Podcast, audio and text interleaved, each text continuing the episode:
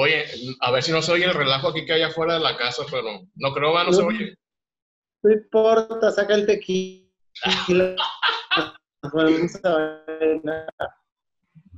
¿Cómo estás? Mucho calor. Sí. Por eso me puse informal, porque está haciendo muchísimo calor aquí. Allá me imagino que más, ¿verdad? Yo también me quité el brasier llegando porque ya no aguantaba.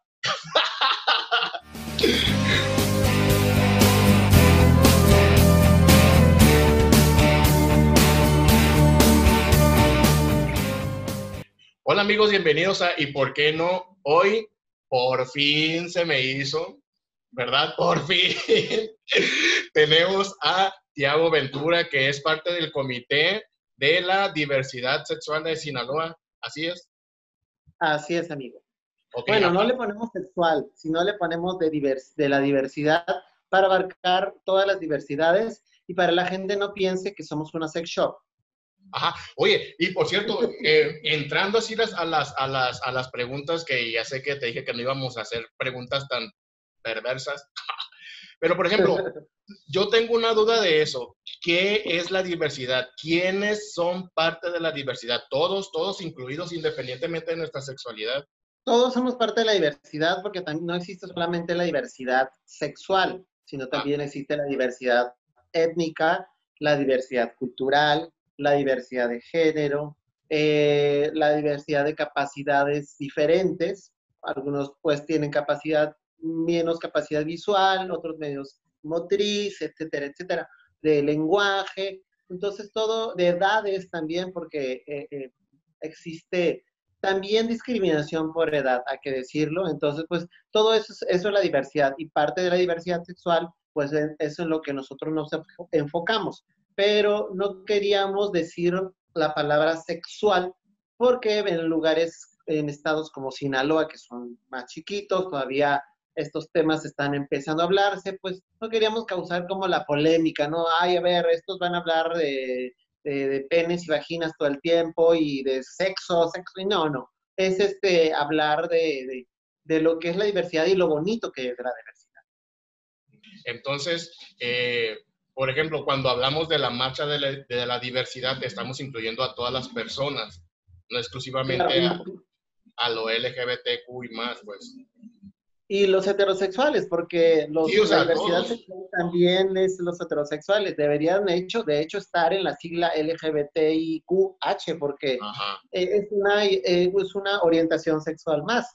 Y eso a lo mejor no lo vemos tanto porque dicen, no, los los raros, la comunidad, parece que dijéramos que vivimos este, entre el Rosario y Escuinapa, así bien alejados, ¿verdad? En un bosquecito, y bajáramos a la, con nuestros unicornios al mercado de Mazatlán y vestidos este, de rosita y tirando confeti a, juntarnos con los heterosexuales en su mundo normal y ya luego nos vamos y volvemos a venir, ¿no? No, yo creo que tú sabes que más que nada en el mundo del arte ah, está repleto de LGBTs, abundamos. Entonces, eso es un poquito decirle a la gente que estamos en todos los espacios, no solo, y no somos una comunidad, de repente nos hemos este, estigmatizado, alejado un poquito de la realidad, diciendo que somos una comunidad, pero no, somos parte de la sociedad.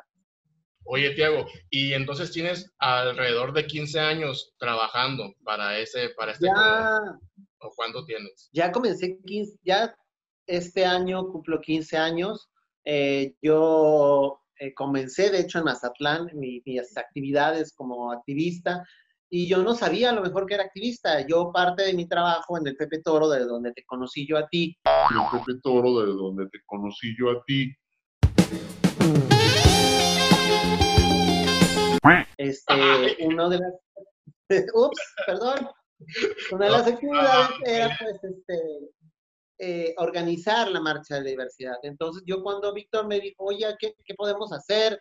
Este, yo le dije, oye, pues ¿por qué no organizamos una marcha? Ya hicimos una, me dijo, fueron pocos, pero pues sería importante que le demos continuidad. Perfecto, va, armamos un flyer, invitamos a la gente, y pues fueron 10 carros.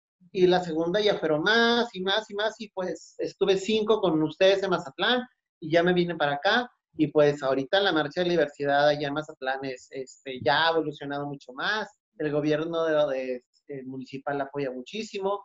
Ya se vieron otros tiempos, pues y la verdad me da mucho gusto haber comenzado allá porque me encanta Mazatlán, conocí muchísima gente y pues luego me vine para acá donde también conocía muchísima otra más gente y pues ahí estamos, siguiendo trabajando porque también venirse aquí ya es, este, digamos, empezó otro tipo de trabajo que es el trabajo legislativo, el trabajo de hacer iniciativas de ley, de este, intentar convencer a las autoridades y a los, nuestros representantes populares de que por qué tienen que estar a favor de la diversidad, de por qué es importante darles los mismos derechos y eh, derechos a los ciudadanos LGBT.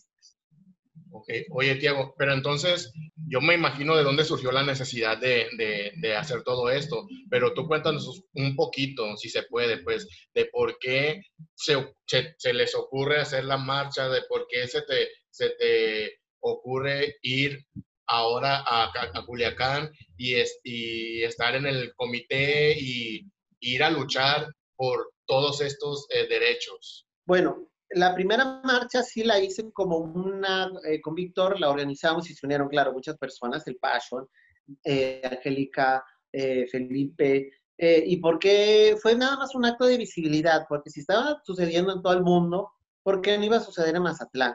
de hecho, ya había sucedido, pero ¿por qué no volverlo, darle la continuidad? Porque había sucedido hace dos, tres años, de la primera que, que hicimos ya oficialmente. Entonces, ¿por qué no, no, no darle continuidad? En esa marcha yo conocí a un activista que se llamaba Alfredo Martínez, que te lo recordarás, que él trabajaba con Compartiendo Retos, que era una asociación civil que se dedicaba a ayudar a personas que vivían con VIH. En ese momento yo me, eh, al conocerlo y conocer sus actividades o lo que sea, me di cuenta que había una necesidad muy importante dentro de las personas que vivían con VIH y me di cuenta que había muchas personas que habían con VIH sin necesidad de decirlo, pero tenían muchos problemas de discriminación. Entonces, este, pues, eh, eh, tratamos de influir y yo empaparme un poquito de lo que eran los programas de prevención de VIH e infecciones de transmisión sexual, que en ese tiempo se llamaban enfermedades de transmisión sexual. Entonces, eh, pues terminaron mi, mi ciclo allá en Mazatlán. Cuando me vine para acá, a mis, yo convoqué a mis compañeros, que ahora somos del Comité de la Diversidad, hicimos una marcha de diversidad. Al hacer la primera, una diputada del PRI que se llama Sandra Lara vio la necesidad, pues oigan, o sea, son muchos. ¿Qué puedo yo hacer para aportarle a esa comunidad? Entonces se dieron cuenta pues que entre muchas cosas eh, no teníamos el matrimonio igualitario, que era en ese momento pues lo que estaba súper de moda, ¿no? Porque en el 2017 se había aprobado en Ciudad de México, entonces empezaban a aprobarse en los estados entonces ella nos invitó al Congreso del Estado y era la primera vez que yo, yo, yo jamás en mi vida me había imaginado que iba a poder, pues que, que había que estar o había que la posibilidad de estar ahí, porque para mí era como una oficina más de, de cualquier cosa, pues no me interesaba para nada. Y con ella pues nos vimos dando cuenta que de la necesidad y la resistencia que había para pues aprobar una iniciativa que era tan importante para pues, cualquiera de nosotros. Y pues ya aquí llevamos seis años, este, una lucha, claro, no está, por, no está dado por perdida, pero pues aquí andamos y poco a poco yo sé que lo vamos a lograr, esta y otras iniciativas que, que están pendientes. Ok, desde que se, se, se, hizo este comité, ¿cuántas cosas planearon que se han cumplido? Y yo sé que lo del matrimonio está pendiente, pero ¿cuántas otras cosas se han, se han podido lograr? Pues mira, a nivel municipal, pudimos lograr que el municipio de Culiacán sea declarado con una placa municipio libre de discriminación. Y no solo de la, de la comunidad LGBT, sino se basa en el artículo primero constitucional, para no decir muchas cosas técnicas, que dice en la placa que ninguna persona puede ser discriminada por su raza, color de piel, edad, género, sexo, orientación sexual, entre otras cosas, porque basado en la Constitución, no es nada más una norma que se inventaron, ¿no? Luego de, esto, pues fue creciendo el activismo y, por ejemplo, yo conocí a compañeros en Mochis, donde pudimos hacer ya la primera y ellos ya le están dando continuación, ya van por la cuarta marcha, con compañeros en Mazatlán que, que después de la marcha, pues dijeron, no, pues hay que seguir haciendo. Entonces, la misma iniciativa se pasó para Mazatlán y ya ellos este, consiguieron que el municipio de allá sea declarado un municipio libre de discriminación. Igual los mochis, aquí también este, solicitamos los pasos peatonales, en otros municipios ya se han replicado, este, logramos conformar, por ejemplo, un grupo de apoyo para que viven personas, que, grupo de personas que viven con VIH. Eh, en, la, en plena pandemia, pues ya sabes que el sistema colapsó, entonces, este grupo trabajó para que los antirretrovirales, que son las medicinas que permiten llevar una vida saludable a las personas que viven con VIH, absolutamente normal como cualquier persona, este, no, eh, no faltaran porque hubo un desabasto. Entonces, es muy importante pues, que ellos tomen sus medicinas a diario. Este, ¿Qué otra cosa logramos? Pues, ah, eh, logramos este, juntar 1.500 despensas para las personas más vulnerables, este, e, e implementamos una línea de apoyo para personas que, este, que tienen problemas en su casa, eh, que en plena pandemia pues tenían que estar obligatoriamente en su casa y a lo mejor estaban en hogares que no eran muy incluyentes ni, este, ni permitían que, el, que tu hijo se exprese libremente su identidad de género, su expresión de género, sin ser buleado. Eh, ¿Qué más hicimos? Pues la verdad, mmm, mi compañera Almendra, por ejemplo, presta asesoría jurídica a mamás que, por, ejemplo, eh, tienen un, dos, uno de ellas, pues, por métodos este, de inseminación artificial, u otros tienen una hija y no pueden las dos mamás registrar a la misma niña, este, porque hay discriminación, etcétera. Cuando hay algún este, acto de violencia contra los LGBTs o entre LGBTs, a veces es muy complicado ir a denunciar porque eh, la policía pues, tiene muchos prejuicios y dice, ay, es un pleito de locas o pleito de fotos o lesbianas. Entonces, oye, como tu ciudadano, pues necesitas decir, oye, quiero denunciar, no importa lo que haya pasado, es mi derecho. A una persona X. ¿A qué? Ok, entonces este, tratamos de hacerles un acompañamiento para que este funcionario público que va a tomar la declaración, pues lo tome en serio como cualquier otro ciudadano. Claro, no, nosotros no mediamos, ¿no? Nosotros nada más procuramos que todos los caminos que, que, este, que sigas, los pasos que sigas para llevar al final tu denuncia, sean tratados con, sin discriminación. También logramos un, un, puesto en el Consejo Consultivo de la Comisión Nacional de los Derechos Humanos, que para nosotros es muy importante porque pues, tiene mucho que ver con los, con los temas que tratamos.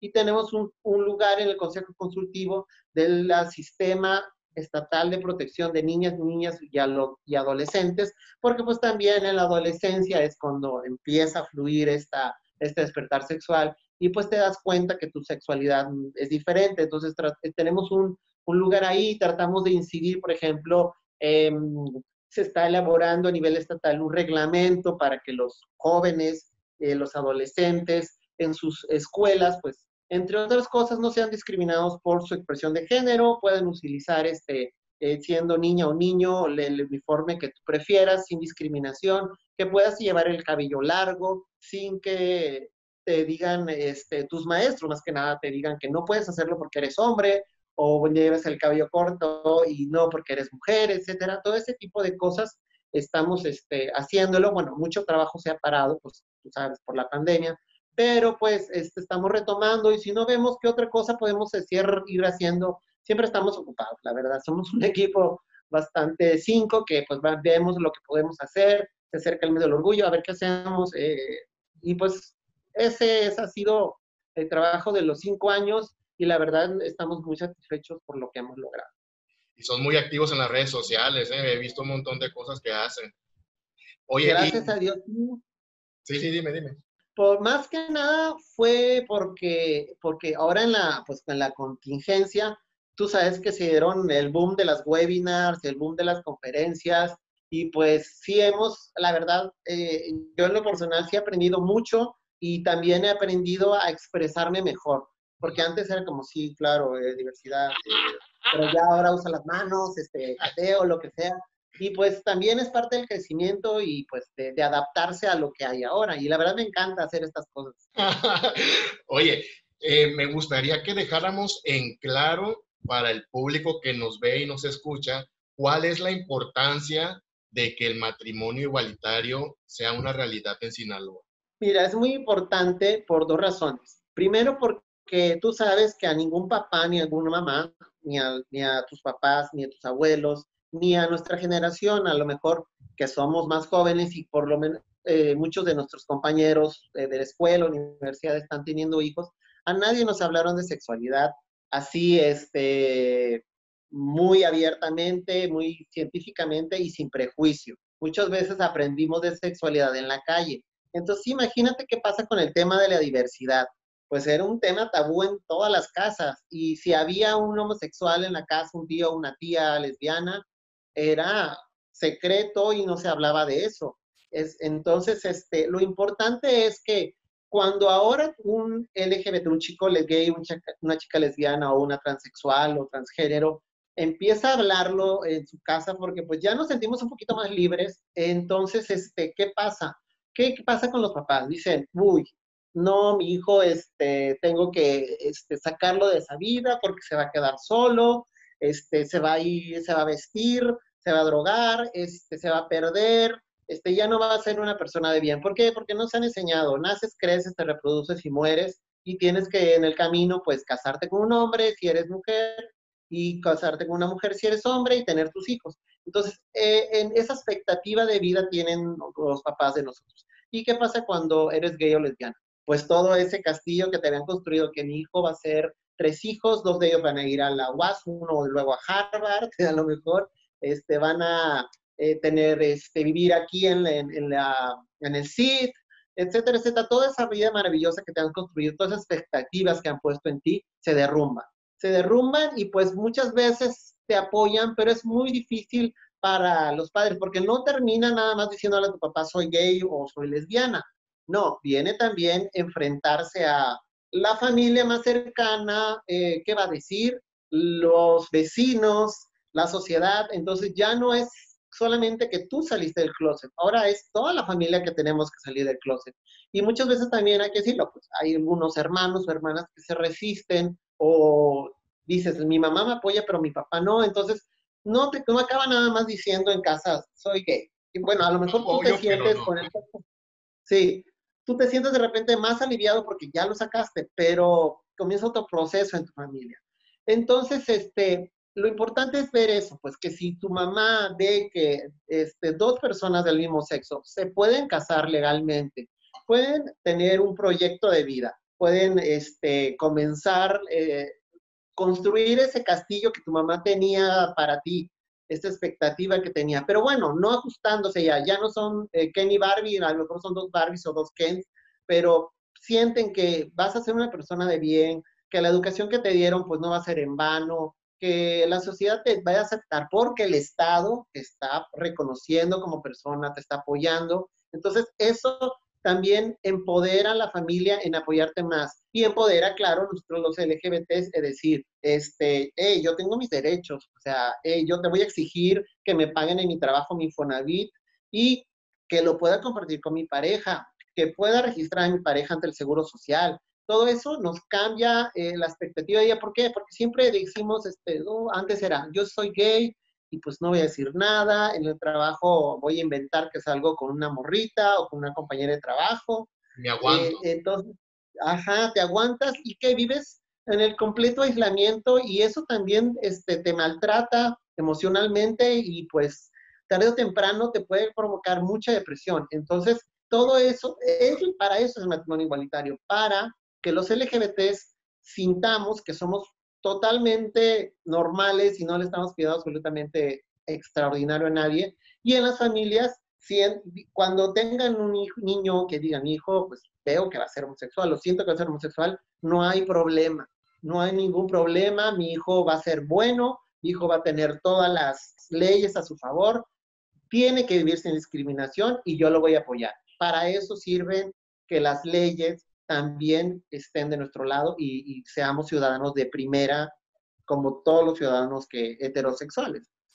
Yo tengo así como sentimientos encontrados y bueno, te lo dije otra vez desde un principio que no quería meterme así como en cosas que, que, que armen polémica, pues, pero muchas veces yo veo desde mi trinchera, de donde yo esté, que gente como tú y como tu proyecto estén luchando y haciendo cosas y logrando metas y hay gente que, que no hace nada y que de pronto se queja de todo y ya cuando ustedes lo cumplen, cuando ustedes lo logran, entonces ahora sí ya soy parte de la comunidad, ahora sí me representa, ahora sí soy parte de ellos. ¿Qué sucede con eso?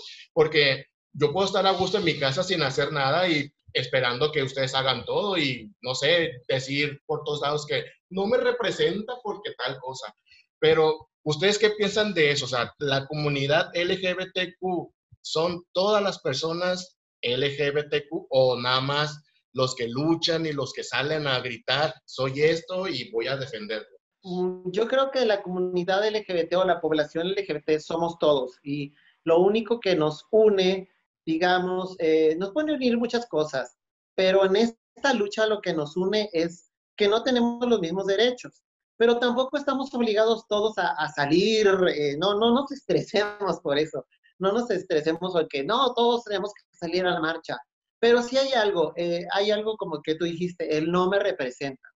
Si tú no te sientes representado por alguien que quiere lograr algo, pues represéntate tú, ¿no? O sea, sal tú este, a, tu marcha, porque si no me representan esas locas, pues, pues tú heterosexual, machito, blanco, a lo mejor con mucha lana, que no necesitas eh, tanto salir a la calle porque pues por tu poder económico, tu familia, tu apellido, no eres tan discriminado, pues no salgas, pero nosotros que somos morenitos, bajitos, chaparritos, este, muy jotas y somos discriminados, nos corren de trabajo, nos han dicho maricones, los han a lo mejor este, la policía municipal nos ha parado porque estamos de nuestra pareja con la mano. Oye, nosotros sí queremos salir porque ya no queremos vivir eso. A lo mejor en tu limosina, pues nadie te ve que estás este, besándote eh, con tu pareja, pero pues tampoco este, yo me doy para abajo con este tipo de comentarios porque ya son 15 años pues de estar haciéndolo y, al contrario, me da mucho gusto que haya mucha más gente que se dé cuenta que no está representada, porque en ese momento puede decir, hey, pues yo también quiero estar representado, ¿no? Entonces, este, voy a poner mi granito de arena o voy a ver mi manera de, apoyar esta causa. Eh, a través de la historia siempre ha sido así. Las primeras que han salido a, a marchar, a exigir sus derechos, han sido las mujeres trans, negras, con VIH que trabajaban en la calle. Las de Stonewall, las pioneras fueron ellas. Entonces, este, pues las más marginadas, porque finalmente los más marginados somos los que vivimos en carne propia la discriminación. Y como te decía, pues si yo este, soy homosexual, con mucha lana y tengo tres, cuatro empresas y empleados, eh, 20, 30 empleados, pues es complicado, es un poquito más, tienes otro, digamos, este, estás en otro nivel de privilegio que de repente la discriminación no te pega tan de directo. Entonces, este, siempre hay esa crítica, siempre va a haberla y pues es válida totalmente, pero lo importante es pues que si tú no te sientes representado, tú sientes que los que están haciendo algo no lo están haciendo bien y tú quieres aportar algo, pues les digas, oigan, este, eh, no va por ese camino, yo quiero aportar esto, y, o si no, pues puedes lograr tu propio activismo, ¿no? Puedes, puedes decir, en el comité de, del CID y vamos a hacer esta, vamos a poner una bandera padrísima en el edificio del CID y esta es una iniciativa. Pues qué padre, ojalá podríamos hacerlo todos. Pero lo importante es también, si vas a criticar, pues que sea una crítica constructiva, porque lo que nosotros estamos tratando de hacer es construir, no destruir lo que, lo que con críticas, lo que se está construyendo. Y, yo creo que eso es lo mejor, porque si no, ya estamos hablando desde, desde nuestra incomunidad, desde nuestro enojo o desde nuestra proyección de que yo quisiera a lo mejor hacer eso, pero no me atrevo. Y se vale también, ¿no? Pero pues aquí no somos psiquiatras ni psicólogos, este, aceptamos lo mejor, este, las mejores críticas y las, y las malas, pues tampoco no, no las vemos, pero porque el objetivo está trazado, ¿no? El objetivo es que podamos alcanzar estas cuatro iniciativas de ley para mejorar la vida, no tanto de nosotros tampoco, porque a lo mejor tú y yo ya a lo mejor este, ya tenemos otras expectativas y de repente no nos queremos casar, pero a lo mejor recuerda que a tus 20, 21 años te querías enamorar y querías tener tu novio y, y, querer casarte, a lo mejor no rompamos esa, este, esa ilusión que es totalmente válida y bonita, para la gente que viene detrás de nosotros. Entonces, todo este trabajo no es para nuestra generación, lamentablemente, es para la siguiente. Y pues, lo bueno siempre se acepta y lo malo, pues, como se deja para atrás, porque si nos podemos a pensar en todo lo malo que nos dicen, pues no, no avanzamos, nos va a faltar tiempo. Oye, Diego, ¿y las personas que tengan dudas o quieran sentirse protegidos o pidan ayuda, ¿con quién pueden ir? ¿Se pueden acercar a ustedes? ¿Se pueden acercar a quiénes? Sí, mira, este, en Mazatlán se pueden acercar a Vicky Barra, en Los Mochis a Juan y, este, Ana Esparza, eh, a Diverso, ellos se llaman. Eh, Vicky se llama Colectivo de Activistas Sinaloense de Mazatlán. A Riesa Miranda Majarres, que trabaja en los temas este, de chicas trans que también es un tema muy delicado y complicado. Eh, se pueden acercar nosotros al Comité de la Diversidad, nos, nos encuentran como Codici en Internet, Twitter o Instagram. Este, si hay alguna necesidad que no, nosotros no tengamos a la mano, hemos construido lazos de, digamos, de, de, cooperación, de colaboración con muchos activistas alrededor del Estado. Entonces, nos pasó, por ejemplo, hace tres días que una chica, una, un chico trans, que decir que una chica que quería hacer su transición hacia hombre, porque ella, su identidad eh, de género es masculina, este, quería pues iniciar un tratamiento hormonal.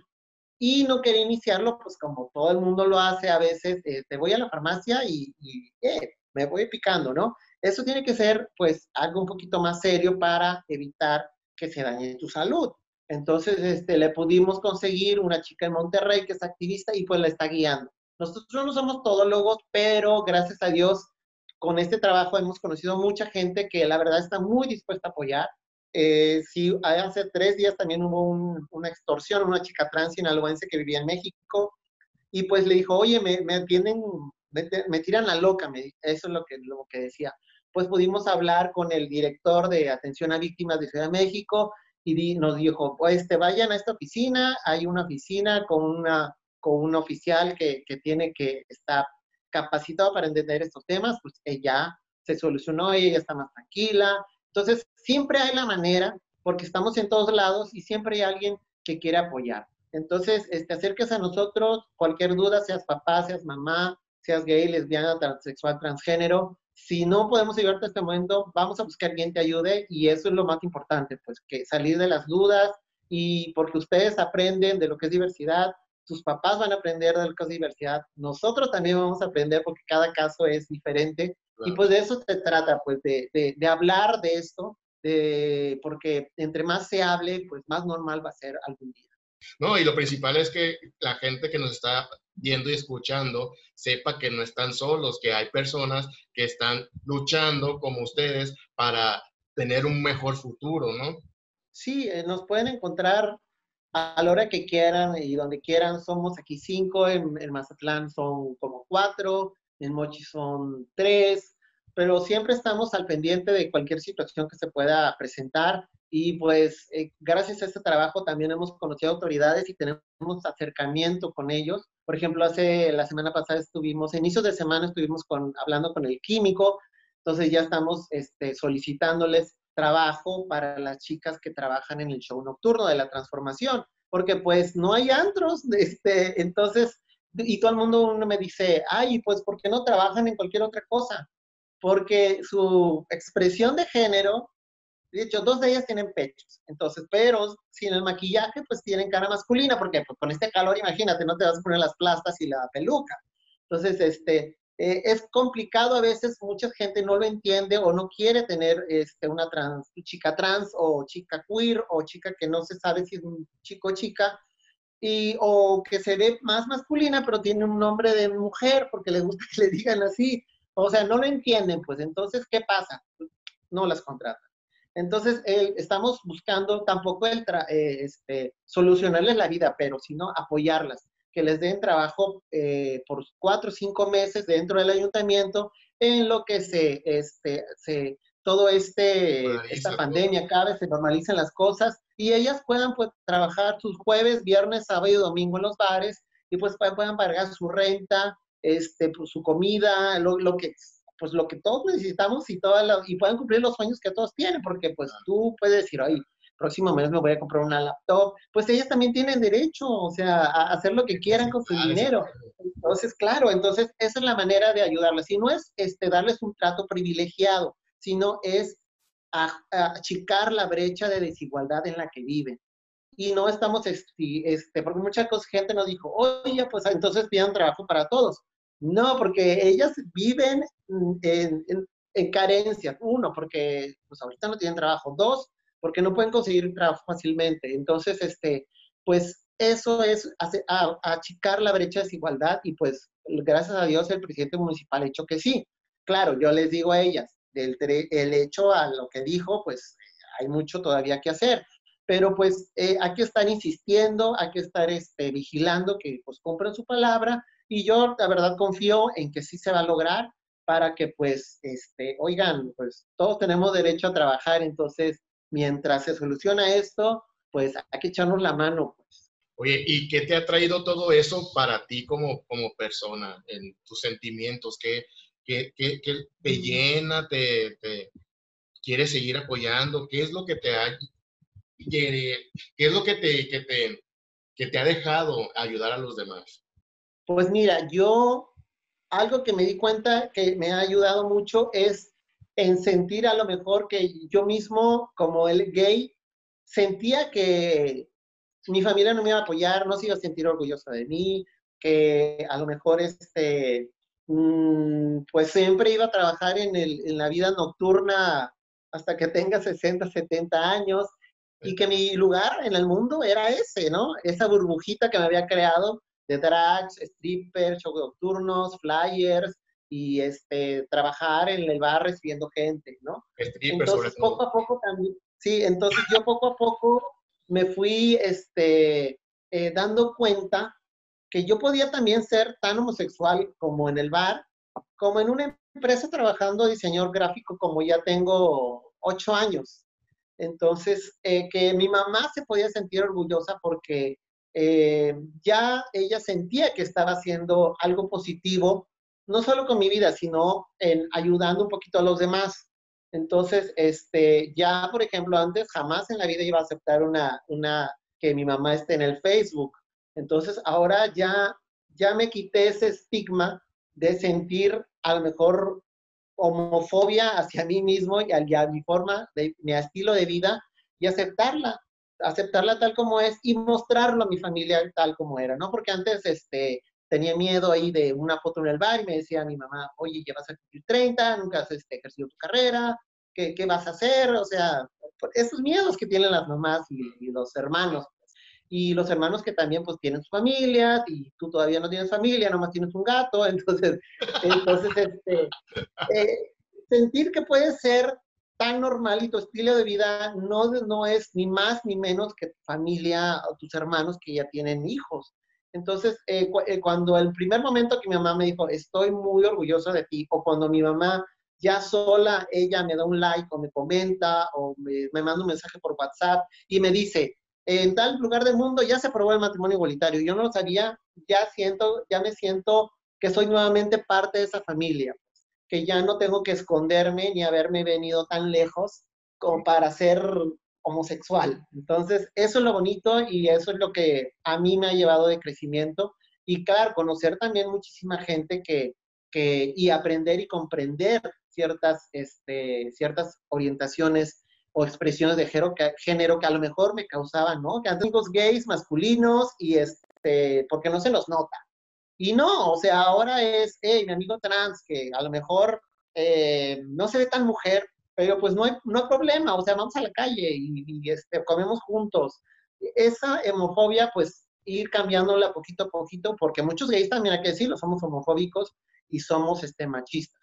Entonces se trata de construirnos y pues es un proceso que nunca va a acabar y pues hay que seguir este, aprendiendo, estudiando, leyendo, conociendo gente y comprendiendo, sobre todo poniéndose en los zapatos de los otros. Eso es lo que, lo que más me ha, me ha emocionado en este tiempo ya que llevo en esto. Ah, pues qué padre. Oye, Tiago, y algo que, nos, que le quieras decir a la gente que nos oye y que, y que nos ve sobre eso precisamente, sobre aceptación y sobre pues yo les quisiera decir que ahorita que está muy de moda, otra vez, gracias a Mauricio Clark, de que pues, esto se va a quitar o es una etapa o, este, se puede corregir. No, no, no para nada. Este, no hay nada que corregir para empezar porque eh, no se elige ser gay. Este, luego, dicen que, ay, pues alguien te lo pegó o lo vas a pegar a, este, a otra persona. No, no se contagia, no se pega, este, no, se, eh, no se transmite, porque si las orientaciones sexuales se, se, pegaran o se, se, imitaran, pues tú serías heterosexual, porque me imagino que tus papás son heterosexuales. Yo hubiera nacido, yo también sería heterosexual. Entonces, eso no, no, no pasa. Este, decirle sobre todo a los papás, este, quieran a sus hijos, empodérenlos, el mejor lugar para criar un hijo gay es en la casa y es ahí donde le, dices que es maravilloso, que no va a pasar nada, que va a estar bien. Y yo sé que el mundo no nos acepta del todo, pero va a salir una persona capaz de enfrentarse a todo lo que le vayan a decir en la calle y muy seguro de sí mismo y echado para adelante y derrumbando todos los prejuicios y siendo muy orgulloso de él. Y pues van a ser todos muy felices en la familia. Eso es lo más importante. Por favor, no le digan a su hijo que, es una etapa. Quiéranlos así, acéptenlo como sean. Y pues eh, eh, hay mucha información en Internet. Por favor, búsquenla. No, no, no traten de evadir estos temas en casa. Este, háblelos en la, en, la, en la sala, en la comida, ahora que hay más convivencia familiar. Toquen estos temas porque si tu hijo no es gay, a lo mejor tu hijo puede tener un hijo que sea gay y es muy importante que aprendamos todos de diversidad porque nadie elige tener un hijo les gay o una hija lesbiana. Muy bien. Pues ven amigos, eh, si ustedes tienen alguna duda o eh, están pasando por un momento difícil, sus papás tienen algún problema con su identidad de género, con su preferencia sexual, pues acérquense a personas como Tiago Ventura, que de que es parte del Comité de la Diversidad en Sinaloa. Y pues tenemos que vivir, la vida es una sola, ¿verdad, Tiago? Tenemos que ser quienes somos. Aprovechense, quiéranse y, no importa lo que le diga la gente, si te hace feliz, está bien. Así es, que vive el amor, Tiago. El amor todo es... tipo de amor. Todo tipo de amor, todo, todo. Así es. Tiago, muchas gracias. Te mando un abrazote. Y oye, ¿cómo me hiciste sufrir? Qué bárbaro eres. Ay, discúlpame, pero estas semanas han sido bastante intensas, pero fíjate que es la última que yo dije que voy a hacer en esta temporada, porque también hay que descansar y mira, estamos cerrando con broche de oro. La ah, verdad, nunca me imaginé que me ibas a invitar a tu, a tu, a tu sitio, porque la verdad admiro mucho lo que haces, mucho, mucho tu tenacidad. Recuerdo que hace 10 años estabas haciendo una revista virtual y donde me invitaste y dije, ah. ay, mira, todavía sigue siendo, o sea, qué persistente y eso la gente, la verdad, que, que, es de admirarse, porque dices, esto es lo que quiero hacer, me hace feliz y este, y mira, ya tienes más de 10 años haciéndolo. Felicidades, la verdad. Ah, gracias, igualmente también te felicito por esta lucha y esta constancia que, que tienes y pues muchas gracias por todo lo que están haciendo para todas las personas, eh, y no solo LGBTQ y más, sino para todas las personas por la, eh, la visibilidad y todo eso que se está logrando. Muchas gracias, Tiago. Te mando un abrazo y nos vemos muy pronto. Abrazos, muchas gracias por invitarme. Saludos a la cubana. Ah, muy bien, le voy a decir. Está en el cuarto, mira. Está dormida. Gracias, nos vemos. Como un sueño y de ese sueño nunca quiero despertar. Por eso nunca, ya nunca quiero soñar.